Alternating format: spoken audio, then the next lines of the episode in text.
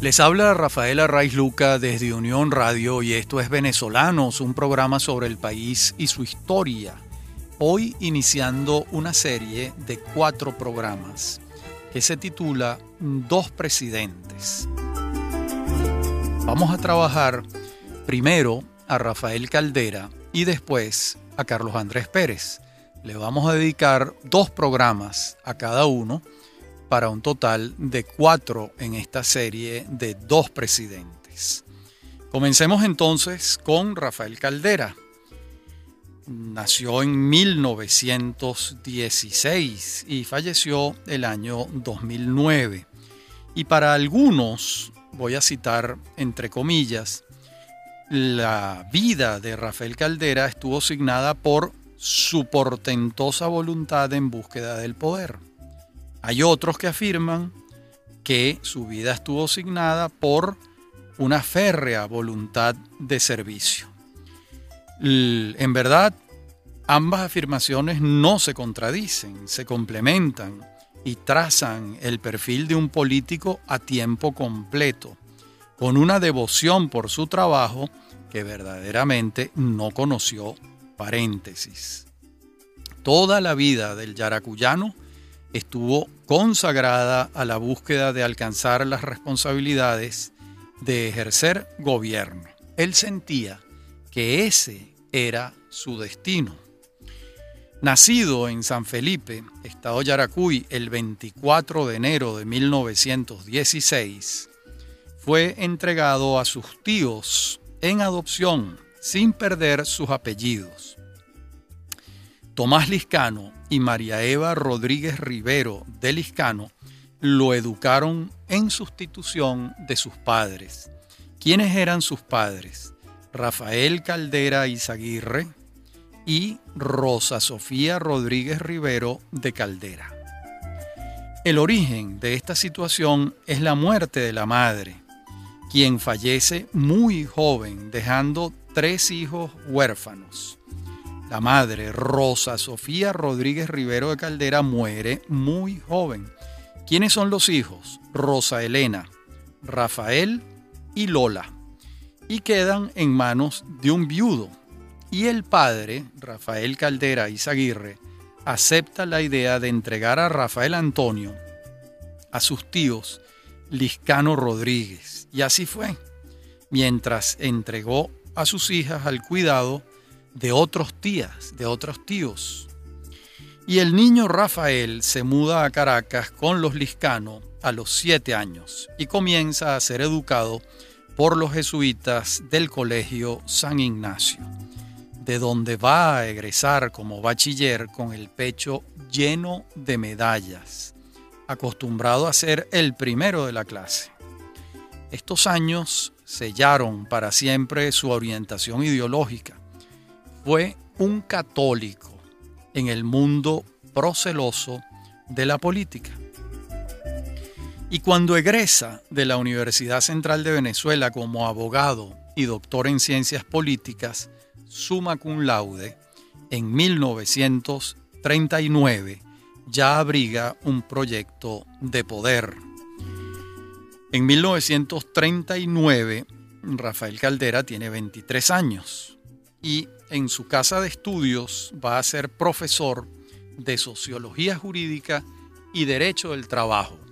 Cuando comienza a dar clases en la Universidad Central de Venezuela en 1943 y estuvo allí hasta 1968. Durante 10 años también imparte asignaturas en la Universidad Católica Andrés Bello, la Universidad de los Jesuitas en Venezuela. Y de estos años iniciales de Rafael Caldera son sus dos obras más celebradas.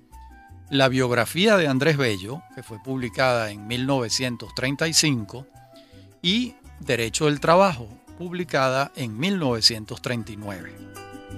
Después, a partir de la fundación de COPEI, COPEI significa Comité de Organización Política Electoral Independiente, se funda en 1946 y decía que después, A partir de la fundación de COPEI, buena parte de su obra escrita estará vinculada con su actividad política en la democracia cristiana venezolana. Su social cristianismo se hizo manifiesto en la UNE, Unión Nacional de Estudiantes, cuando en 1936. Antes se había aquilatado en su viaje a Roma. Caldera fue a Roma en 1933 al Congreso Internacional de la Juventud Católica y allí trabó una amistad para toda su vida con un joven demócrata cristiano chileno llamado Eduardo Frei Montalva, con quien tejió por muchos años una relación de alianza política de influencia continental articulada en la OTCA, Organización Demócrata Cristiana de América. Esta organización tuvo influencia notable en los procesos políticos de Centroamérica en la década de los años 80, cuando al frente de ella, o de manera muy influyente, estuvo Aristides Calvani. Por otra parte, conviene recordar que la UNE vino a agrupar a los estudiantes católicos, entonces con inocultables rasgos derechistas en aquel entonces, y estos estudiantes se distinguían de la FEB, la Federación de Estudiantes de Venezuela, una organización constituida antes y con evidentes realizaciones, por supuesto, al margen del, crédito, del credo católico, tampoco negándolo. Eh, ¿Qué realizaciones tuvo la FEB? Nada menos que la legendaria Semana del Estudiante de 1928.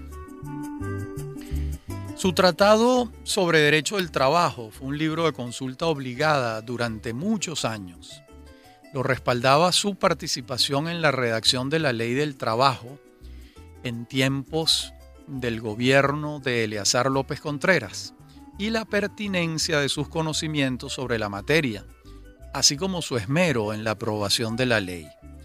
Entre 1936 y 1938, de sus 20 a sus 22 años, Caldera fue subdirector de la Oficina Nacional del Trabajo, siendo esta su primera responsabilidad en la administración pública.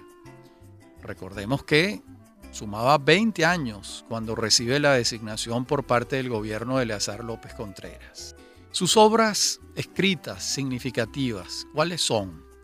Moldes para la fragua de 1962, Especificidad de la democracia cristiana de 1972, Bolívar siempre de 1986 y Los causavientes de Carabobo a punto fijo, su último libro, de 1999.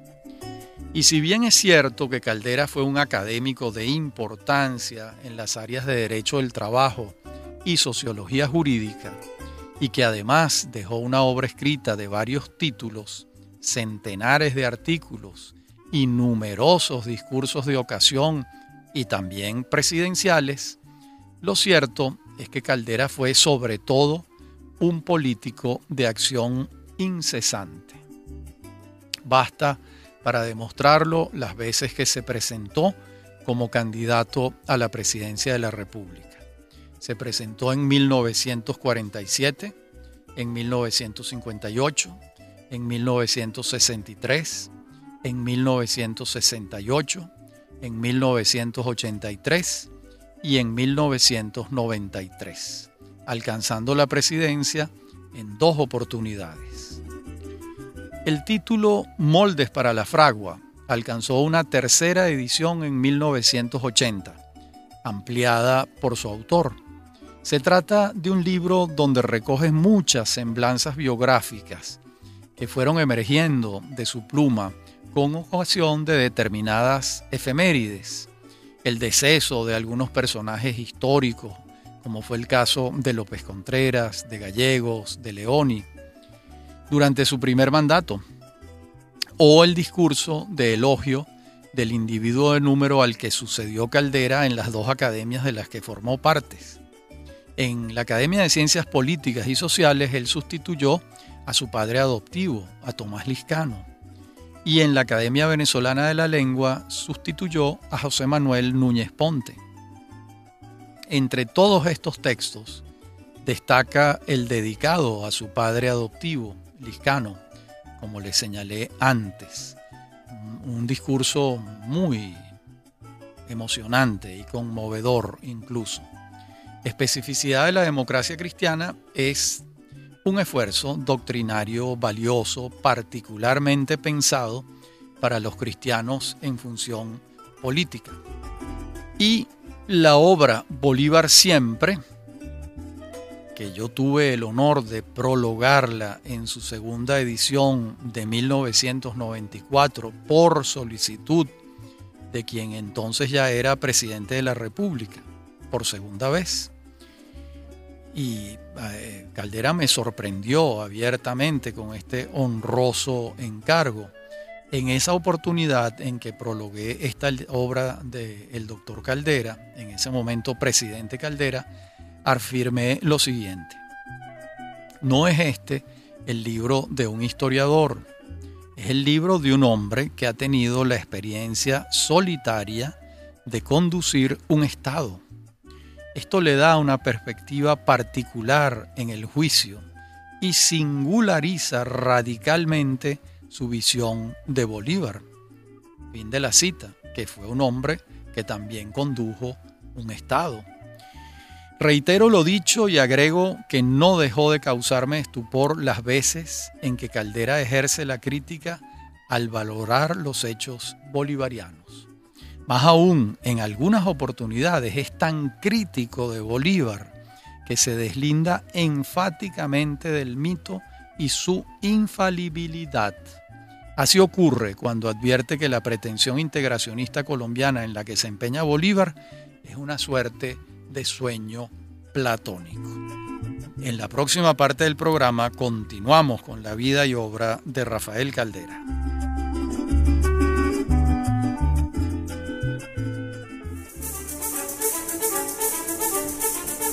En breve continúa Venezolanos. Somos Unión Radio Cultural.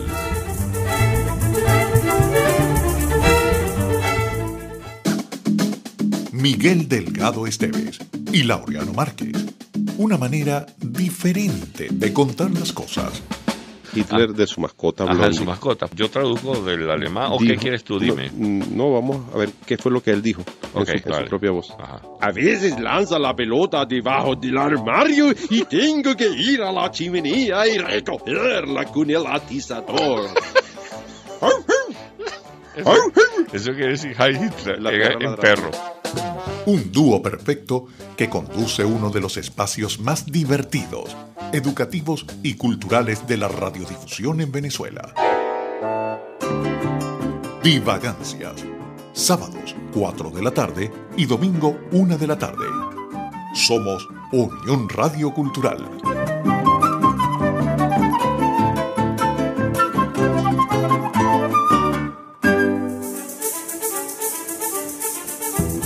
Usted escucha Venezolanos. Somos Unión Radio Cultural.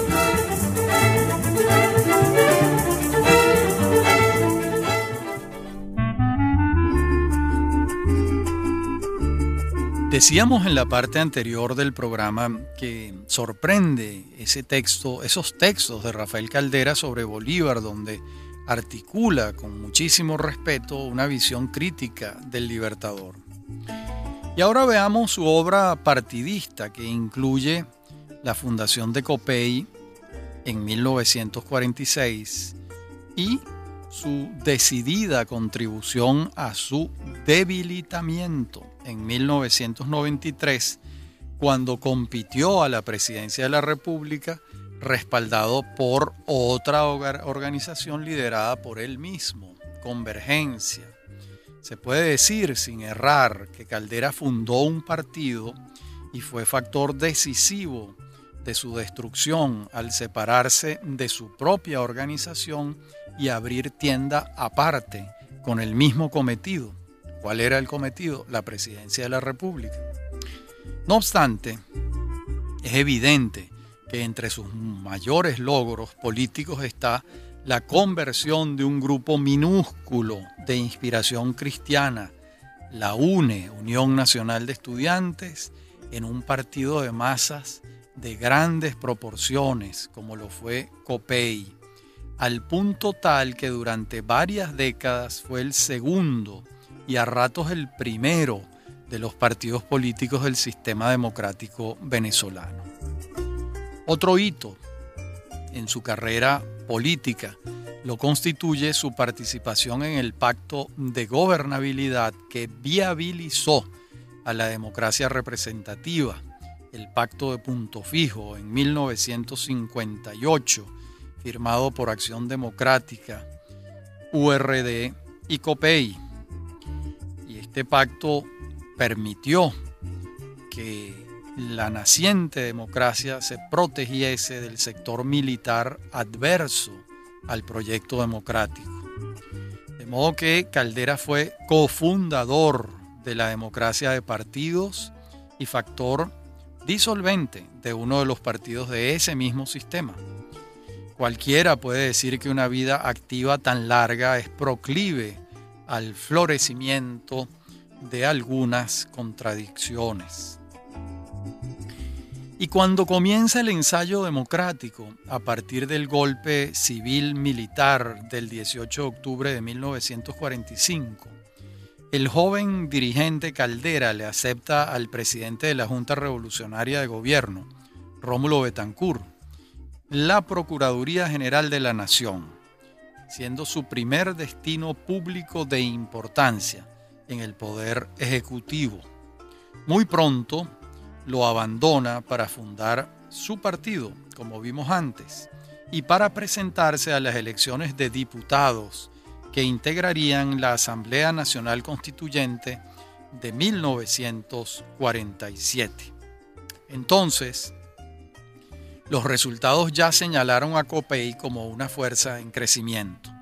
Acción Democrática obtuvo 1.099.601 votos, que representaba el 78,43%, 137 diputados.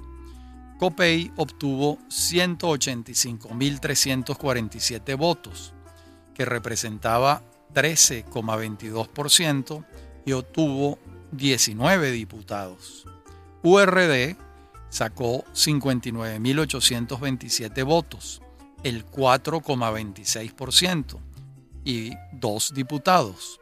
El Partido Comunista de Venezuela, 50.387 votos, el 3,62% de los votos y obtuvo dos diputados. Y el papel que jugó Caldera en los debates de la Asamblea Constituyente fue principal, continuando entonces una carrera parlamentaria que sería larga y fructífera y que se había iniciado en 1941, cuando fue electo diputado por el Estado Yaracuy para el periodo que culminaría en 1945. En la Asamblea Constituyente defendió la descentralización política de los estados y las alcaldías, junto, vaya paradoja, con Gustavo Machado del Partido Comunista de Venezuela, y en contra nueva paradoja de la voluntad de acción democrática, que se inclinaba entonces por la centralización, después de haber abogado por la descentralización en sus tesis históricas iniciales. En el diario de debates de la Asamblea Constituyente puede leerse un párrafo de clásica tipología calderista. Voy a leerlo. Dice Caldera, esta inconsecuencia es lo que no me explico. Expresar como principio de un programa político, como lo hace Acción Democrática, que se defenderá el régimen federal, y tengo el texto del programa impreso en 1941. Decir que se defiende la efectividad del régimen federativo, aceptar la inclusión de toda la terminología, y de todas las definiciones de principios conforme al régimen federal y venir a establecer una institución que es neta y sencillamente centralista. Es algo que verdaderamente no entiendo. Fin de la cita. Yo tampoco lo entiendo. Y allí también se expresó con fuerza en contra del papel de sesgo exclusivista del Estado en materia educativa, defendiendo tácitamente el trabajo de la Iglesia Católica, como era natural para él. Con similar contundencia abogó contra la ley de patronato, de nuevo en defensa de los intereses de la Iglesia. Y su vida parlamentaria continúa con su elección de diputado en 1948. En 1952 no se presentó en protesta por el fraude electoral. En 1959, 1964 y en este periodo va a presidir la comisión bicameral redactora de la Constitución Nacional de 1961 y además va a presidir la Cámara de Diputados entre 1959 y 1962. En el debate parlamentario y en la calle fue haciéndose un tribuno de grandes dotes, reconocidas por tirios y troyanos. Desde muy joven discurrió con una facilidad de palabra y una coherencia francamente notable. Los jesuitas no habían perdido el tiempo con sus clases de oratoria en el Colegio San Ignacio. Sancionada la Constitución Nacional de 1947, se convoca a elecciones presidenciales y Caldera se presenta por primera vez. Ahora vemos cómo su fuerza electoral creció notablemente en relación con la elección anterior de diputados, ocurrida pocos meses antes, por cierto. El resultado de las elecciones del 14 de diciembre de 1947 fue favorable a Rómulo Gallegos, con 871.752 votos y el 74,47% del electorado. En segundo lugar, llegó Caldera, con 262.204 votos y el 22,40% de los sufragios. Y de tercero y último, Gustavo Machado, con 36.587 votos y el 3,12% de los sufragios. Luego, cuando Carlos Delgado Chalbó y Marcos Pérez Jiménez encabezan un golpe militar contra el presidente Rómulo Gallegos el 24 de noviembre de 1948, el diputado Caldera lo entiende, lo justifica. El 25 de noviembre, en su casa de las Delicias de Sabana Grande, el doctor Caldera recibió al periodista del Heraldo y entonces dijo Caldera, voy a citar, la delicada situación desarrollada a través de los últimos acontecimientos es indudable consecuencia del cúmulo de errores e injusticias cometidas por Acción Democrática en sus tres años de gobierno. En todos los tonos de la lucha política, en nombre de la patria, hicimos a ese partido un llamado de reflexión. La respuesta fue para cada queja un nuevo atropello. Y el presidente no quiso o no supo asumir su responsabilidad histórica, prefiriendo subordinarla a conveniencias partidistas. Muchos años después, cuando Caldera hace el balance de su vida política en su libro Los causavientes, afirma, la revolución de octubre, que sus voceros calificaban con lenguaje épico como la segunda independencia, duró tres años y 39 días dejó marcas profundas. No se le puede negar avances considerables en la vida política y social del país, pero también muchas experiencias aleccionadoras, porque debemos decirlo, las enseñanzas de lo ocurrido con la Revolución de Octubre y el gobierno que la sucedió fueron base y lección que sirvieron de fundamento diez años después al pacto de punto fijo. En la próxima parte del programa vamos a ver su participación en el pacto de punto fijo y por supuesto su primera presidencia. Ya regresamos.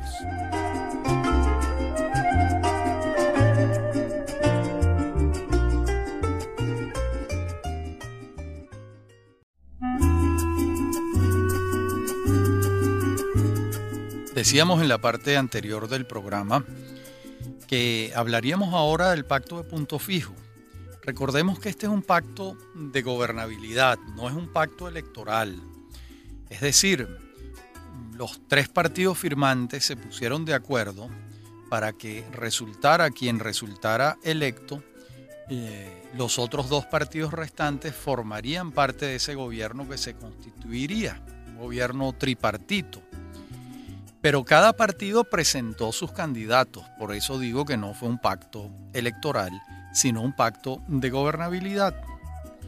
Y mm, bajo ese espíritu va a desarrollarse con sus circunstancias el gobierno, el segundo gobierno de Rómulo Betancourt de 1959 a 1964, desarrollado al principio bajo la impronta del pacto de punto fijo y luego cuando URD sale del gobierno, sale del pacto de punto fijo por la situación de Cuba en la OEA, el ala izquierdista de URD, Luis Miquilena, José Vicente Rangel, Ignacio Luis Arcaya, se solidarizan con la Cuba de Fidel Castro y no forman parte del gobierno de Betancourt ya que el gobierno de Betancourt junto con el de Alberto Lleras Camargo en Colombia son los dos gobiernos que proponen la separación de Cuba de la OEA por haberse separado Cuba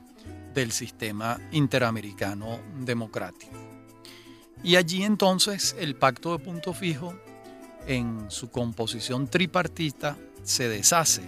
Estamos en 1960, a finales de 1960. De modo que el gobierno de Betancourt va a continuar y concluir en un esquema que el pueblo llamó la guanábana, porque era verde por fuera y blanco por dentro. Es decir, era un gobierno de acción democrática y de COPEI.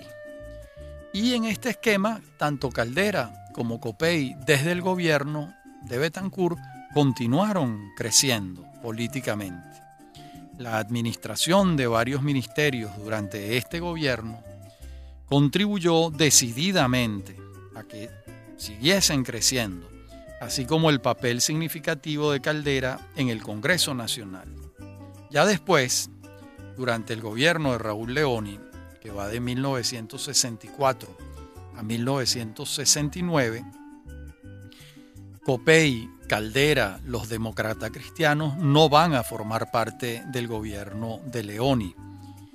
Más bien, Leoni va a asociarse para gobernar con las fuerzas de Arturo Uslar Pietri, que se había presentado como candidato en 1963, y con las fuerzas de URD. De modo que eso se llamó la ancha base, que incluía Acción Democrática, al FND, Frente Nacional Democrático de Arturo Uslar, y a URD de Jovito Villalba.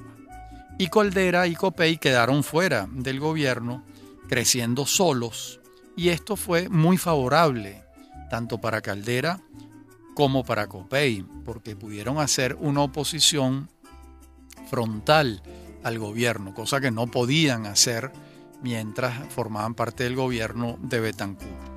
Así fue como Caldera se presentó a la presidencia mm, a la presidencia de la República en las elecciones de 1968. Y por primera vez en nuestra historia republicana del siglo XX, el presidente electo en ejercicio, que era Raúl Leoni, le entregaba el mando a otro electo de un partido distinto eso no había pasado antes. El hecho fue un ejemplo paradigmático de democracia. Rafael Caldera sumaba entonces 53 años y toda una trayectoria consagrada a la vida pública. En esa trayectoria se contaban ya tres intentos por llegar a la primera magistratura por la vía electoral siempre. Fue un demócrata. De modo que en la cuarta oportunidad llegó la victoria. Y el primer dato de significación del gobierno de Caldera es el de haber gobernado sin alianzas políticas. Adelantó un gobierno monopartidista con los integrantes de COPEI y algunos independientes, simpatizantes tanto de su causa como de su persona. Entre esos independientes destacaron Ramón J. Velázquez, muy cercano a Acción Democrática históricamente, fue el ministro de Comunicaciones del gobierno de Caldera. También fue Pedro Tinoco, el ministro de Hacienda, sin ser copellano ni nada que se le parezca. Eh, más bien Caldera lo invita como un hombre importante del mundo empresarial, de Fede Cámaras, de la banca, y Tinoco va a ejercer durante tres años el Ministerio de Hacienda en el primer gobierno de Caldera. También estuvo mm, no, como un no copellano Alfredo Tarre Mursi en el Ministerio del Trabajo. Y esta decisión de Caldera de gobernar en soledad, sin alianzas partidistas, expresaba que la institucionalidad democrática había superado las amenazas militares, tanto de la derecha como de la izquierda, lo que hacía innecesaria la continuación de las alianzas que sustituyeron al inicial pacto de punto fijo. Por su parte, habiendo obtenido COPEI el 24,04% de los votos en el Congreso, era evidente que esta fuerza no era suficiente para mm, alcanzar una mayoría, de modo que se hacía indispensable un acuerdo para la conformación de las directivas de la Cámara de Senadores y la Cámara de Diputados. Y después de infinidad de negociaciones, Copey logró la presidencia del Congreso para José Antonio Pérez Díaz. Esto lo logra en alianza con el MEP, el Movimiento Electoral del Pueblo, el partido de Luis Beltrán Prieto Figueroa y el FDP, Frente Democrático Popular, de Wolfgang Larrazábal, quedando fuera del acuerdo Acción Democrática, partido que conservaba por lo demás la más alta votación para el Parlamento. Acción Democrática había obtenido el 25,57% de los sufragios.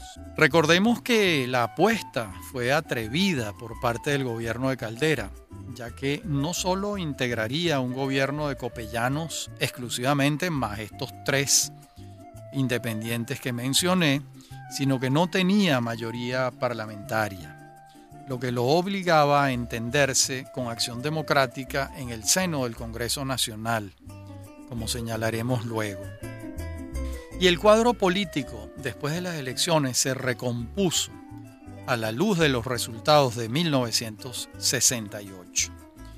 Por ejemplo, las fuerzas políticas que en 1963 respaldaron a Uslar Pietri, Larrazábal y Villalba decrecieron notablemente en 1968 y estos votos que ellos perdieron fueron trasladados, recogidos, tanto por COPEI como por la Cruzada Cívica Nacionalista, el partido de Marcos Pérez Jiménez, quien para entonces ya había cumplido cuatro años de cárcel en la Penitenciaría General de Venezuela en San Juan de los Morros y comenzaba a soñar con una candidatura a la presidencia de la República para el año 1973, cosa que no ocurrió como veremos luego. Y mm, AD, por su parte, bajó su votación producto de su tercera división.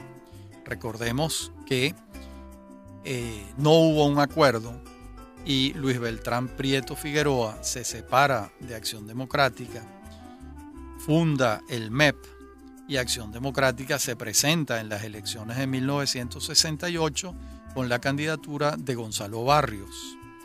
De modo que mm, allí se redujo ostensiblemente la votación de Acción Democrática porque con Prieto y el MEP se fue un conjunto muy importante de acción democratistas. Y este resultado electoral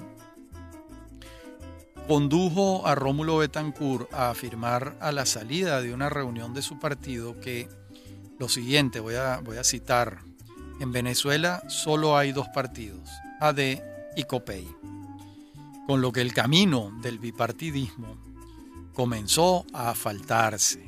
De hecho, en marzo de 1970 se materializó un acuerdo entre ambos partidos para la composición de las cámaras legislativas. El acuerdo, además, suponía una colaboración entre ambos para la aprobación de determinados proyectos de leyes presentados al Congreso Nacional para su consideración. Como vemos, se colocaba un ladrillo más en la construcción de la casa del bipartidismo, que ya veremos cómo se expresará plenamente en los resultados electorales de 1973, cuando los candidatos de AD y COPEI obtengan el 85% de los votos.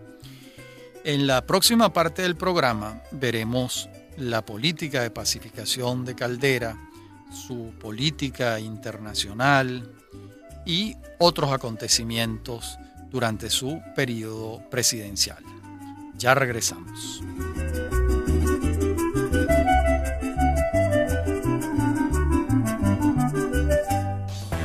Estás en sintonía de Unión Radio Cultural.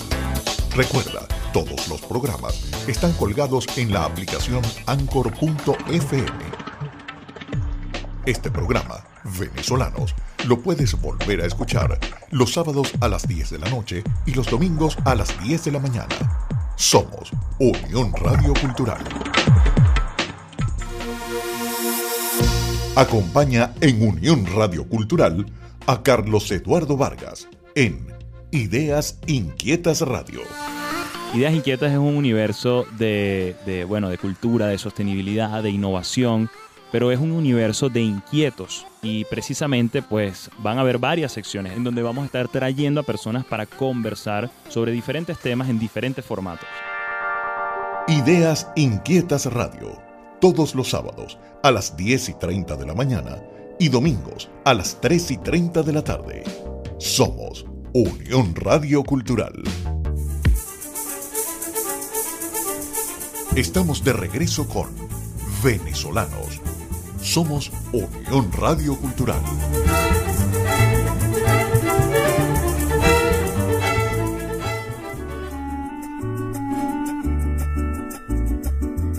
En la parte anterior del programa hablábamos de cómo íbamos a abordar en esta última parte algunos aspectos del gobierno de Rafael Caldera. Recordemos que un sector importante del Partido Comunista de Venezuela, del movimiento de izquierda revolucionario, a principios de los años 60 decidieron mm, optar por alcanzar el poder por la vía de las armas y se fueron a la guerrilla.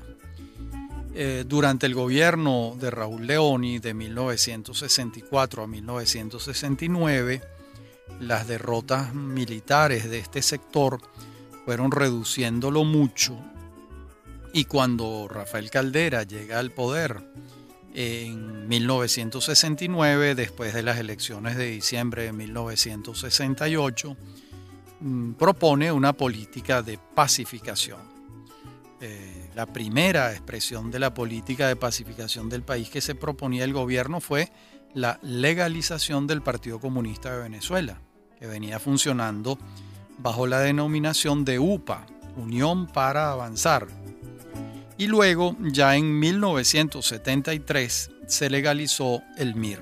Es decir, ambas agrupaciones, el Partido Comunista y el MIR, fueron legalizadas durante el primer gobierno de Rafael Caldera. Y ambas habían sido ilegalizadas en 1962. durante el gobierno de Betancourt, cuando la arremetida de la lucha armada guerrillera condujo a tomar estas decisiones a la administración del presidente Betancourt. El objetivo que perseguía Caldera era conseguir que los guerrilleros se incorporaran a la vida democrática y pacífica, que abandonaran las armas. A cambio, el gobierno, su gobierno, se comprometía a indultar a los imputados, concibiendo sus delitos como políticos y no como delitos civiles. La mayoría de los comandantes guerrilleros se acogió a la pacificación. Hubo otros que tardaron en hacerlo, pero años después también se integraron a la lucha democrática. Esta política fue tan exitosa que produjo discusiones profundas en el seno de la izquierda y trajo como consecuencia, entre otros factores gestatorios, el nacimiento del MAS. En materia de política internacional, Caldera deja atrás la célebre doctrina Betancourt y enarboló la tesis del pluralismo ideológico. Esto se tradujo en qué? En la reanudación de las relaciones con la Unión Soviética y se hicieron los primeros contactos para reanudar relaciones con Cuba, un hecho que verdaderamente se materializa en el primer gobierno de Carlos Andrés Pérez, en el gobierno siguiente al de Caldera. La doctrina Betancourt, como sabemos, proponía que en todos aquellos países integrantes de la OEA, donde imperara una dictadura militar un gobierno de facto, un gobierno que no había sido electo democráticamente, se proponía que el resto de los países democráticos lo aislaran profilácticamente. Eh, esto funcionó durante el gobierno de Betancur y de Leoni, pero cuando llega Caldera al poder, entre otras razones, hay tal número de dictaduras militares en América Latina que mm, no tener relaciones con ellas, entre otras con Brasil, que era el, país más grande del continente, eh, era circunstancia difícil. Por eso él levanta la tesis del pluralismo ideológico. Además, en el gobierno, en ese primer gobierno de Caldera, se reanudaron las relaciones comerciales con la Europa del Este, con la Europa comunista como vemos, la política internacional estuvo en consonancia con la política interna de pacificación. Por una parte, le estabas ofreciendo a los guerrilleros pacificarse e integrarse a la vida política democrática y por otro lado también estabas reanudando relaciones comerciales con regímenes de partido único, militares, gobiernos de facto, que eran todos los que formaban los países detrás de la cortina de hierro en la Europa del Este. Y tanto en el primero como en el segundo gobierno de Caldera, él va a colocar en Brasil el énfasis de su política con los vecinos, distanciándose sutilmente, no demasiado, pero sutilmente de Colombia. En cuanto a Guayana o Guyana, el vecino incómodo, él firma el protocolo de Puerto España, lo que supuso un congelamiento del Acuerdo de Ginebra que había firmado Raúl Leoni en el gobierno anterior. De modo que no son cambios menores en esta área, como es evidente. Durante los cinco años del primer gobierno de Rafael Caldera, contó con un canciller excepcional para la historia de la diplomacia venezolana, como lo fue el doctor Aristides Calvani, un profesor, eh, un abogado y profesor universitario de gran calado intelectual. Y durante el gobierno de Caldera, ese primero que venimos comentando, va a nacer el MAS, el movimiento al socialismo, la asunción de la pacificación por parte del gobierno de Caldera coincidió con la aparición de dos libros de Teodoro Petkov, gran pensador de la izquierda democrática venezolana. Eh, esos libros avivaron la discusión dentro del Partido Comunista Venezolano. Y me refiero a Checoslovaquia, el socialismo como problema, y otro cuyo título es un interrogante, Socialismo para Venezuela.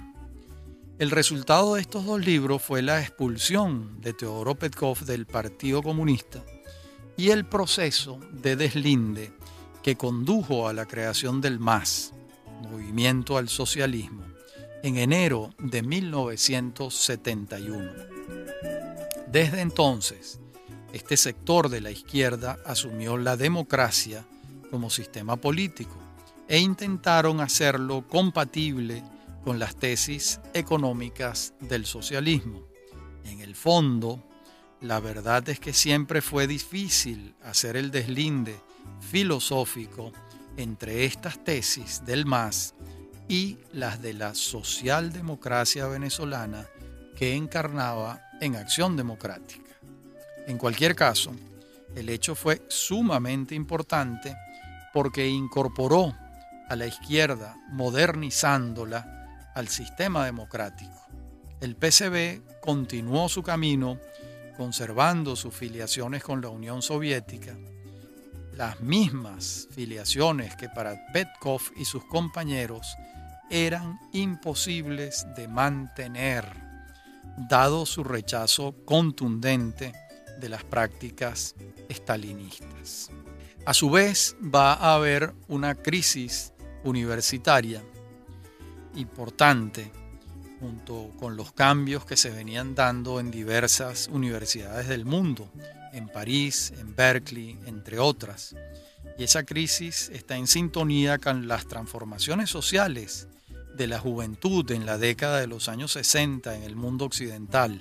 Me refiero al amor libre, a los hippies, a la música de los Beatles, al descubrimiento de Oriente, la universidad venezolana entró en un proceso de renovación interno que coincidió con la reforma a la ley de universidades que introdujo el gobierno.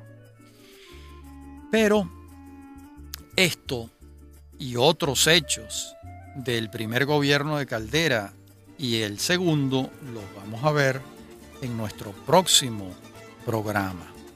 Por lo pronto, hoy llegamos hasta este punto del gobierno de Rafael Caldera, del primer gobierno de Rafael Caldera. Como siempre, un placer hablar para ustedes. Soy Rafael Arraiz Luca. Me acompaña en la producción Inmaculada Sebastiano y en la dirección técnica en esta oportunidad Kevin Aguirre. A mí me consiguen en mi correo electrónico rafaelarraiz.hotmail.com y en Twitter arroba Hasta aquí el capítulo 1 y la semana que viene el capítulo 2 de la vida y obra política de Rafael Caldera.